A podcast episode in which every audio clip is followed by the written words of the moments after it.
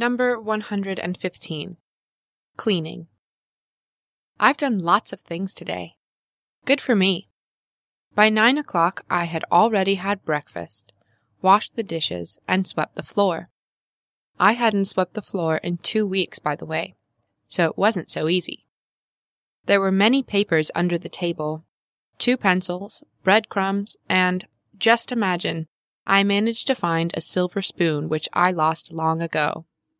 This spoon belonged to my grandmother, who had died before I was born. You know, it wasn't so funny for me in the morning. I thought that my sister would come and help me clean the flat, but she couldn't come, so naturally I got upset. But this small silver spoon encouraged me a lot. I'd been trying to find it for more than two months, and I hadn't managed to find it. And this morning I suddenly found it while just sweeping the floor. Surprising things do happen. I think that I'll find many other interesting things if I decide to clean the whole flat.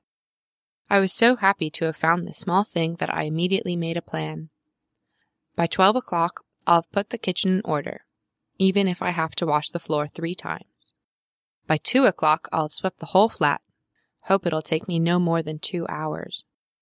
By four o'clock I'll have washed the floor everywhere in my flat. I'd like somebody to invent a cleaning machine and by the time my mother comes I'll have finished dusting, and everything will just glisten. I wish I could afford a housemaid.